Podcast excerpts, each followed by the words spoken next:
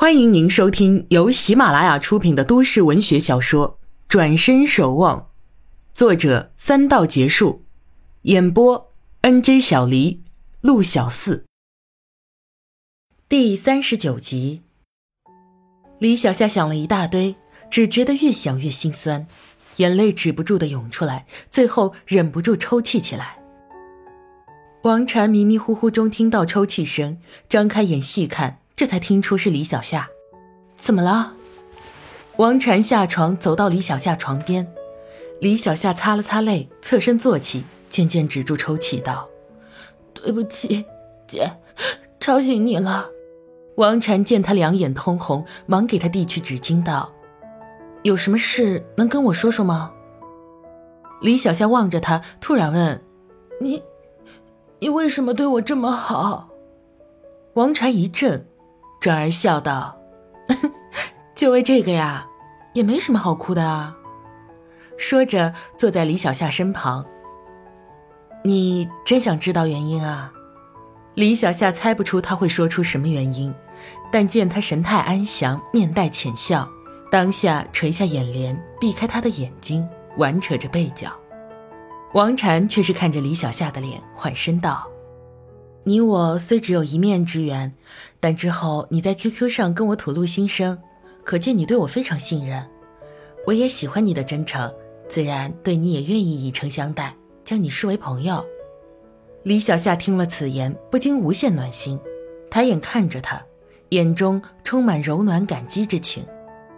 王禅又道：“我既当你是朋友，又是见过你长什么模样，看过你说话的样子。”看到你奄奄一息，与我诀别，我怎能让一个活生生的朋友在我面前消失？王禅说的是真心话，他确实不是出于对李小夏的同情才援手相救。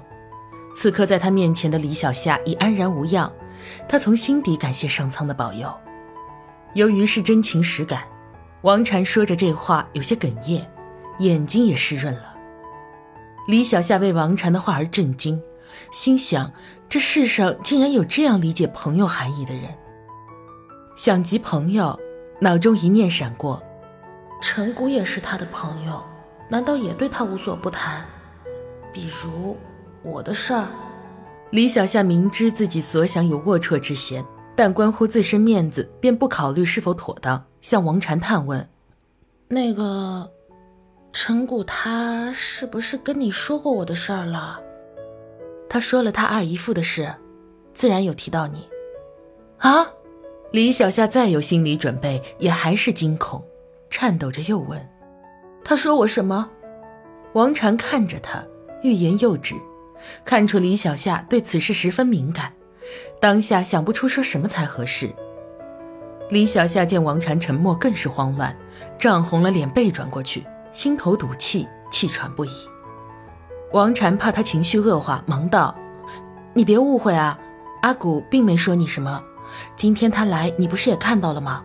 他不会说你什么的。”李小夏却隐隐觉得不对劲儿，在他想来，按道理陈谷对他不是冷嘲热讽，就应该是怒目相斥。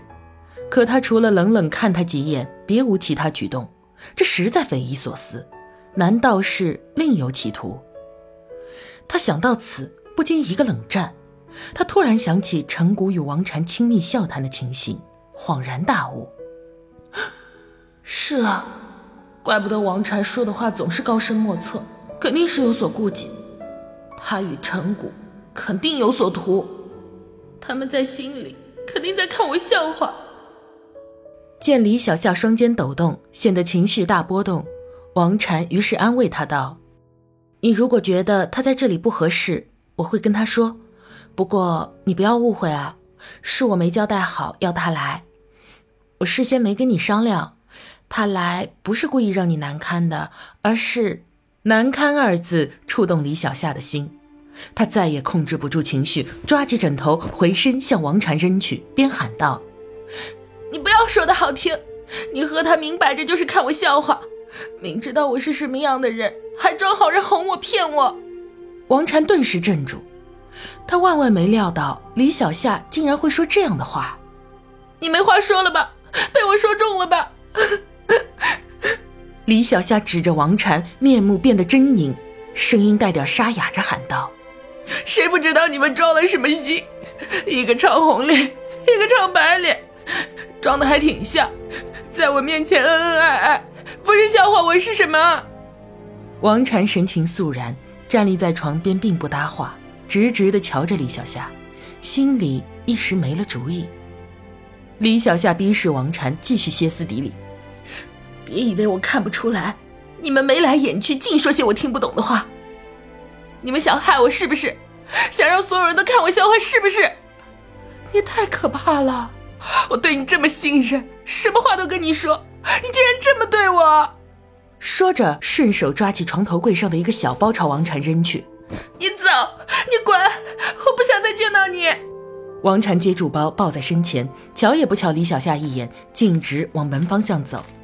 刚欲开门，只听李小夏哑着声又道：“等等，你放心，你花的钱我会加倍还给你。”王禅仍不言语，开了门。门口正站有几个护士与病人。见他出来，个个缩头回去。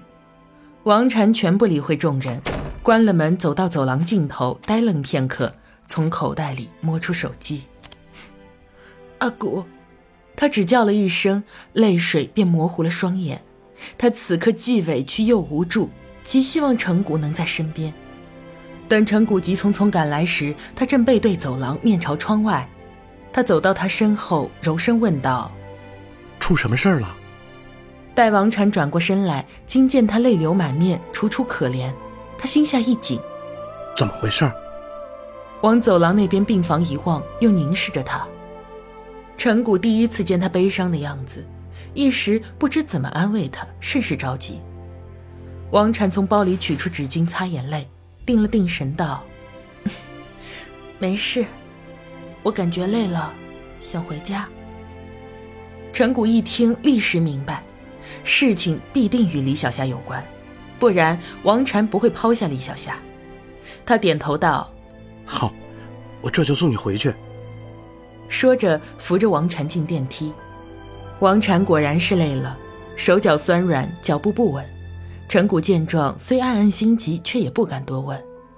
王禅一路上闭眼休息，直到回家，站在院子里，端然看着自家楼房及四周草木、廊亭长椅。沉默之后，轻叹了一声：“ 一切自有定数，抽身回头，万物还在原地等我。”陈谷听他说的悲切，心生感慨，走上前对他道：“有很多事儿我们改变不了，只好让他们顺其自然。”王禅对他点了点头，表示赞同。此时阳光褪去，扑身而来阵阵凉风。王禅知自己状况不好，不敢在风中多逗留，上前开门。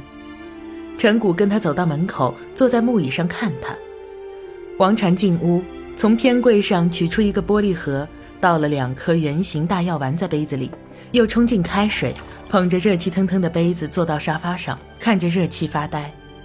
陈谷不禁问：“李小夏是不是说了什么，让你这么难过？”王禅喝了口药，不正面回答。淡然道：“我们两个陪着他都不合适，还是叫他家里人来吧。”陈谷皱皱眉道：“不管发生了什么事儿，能让你难过的，一定不可原谅。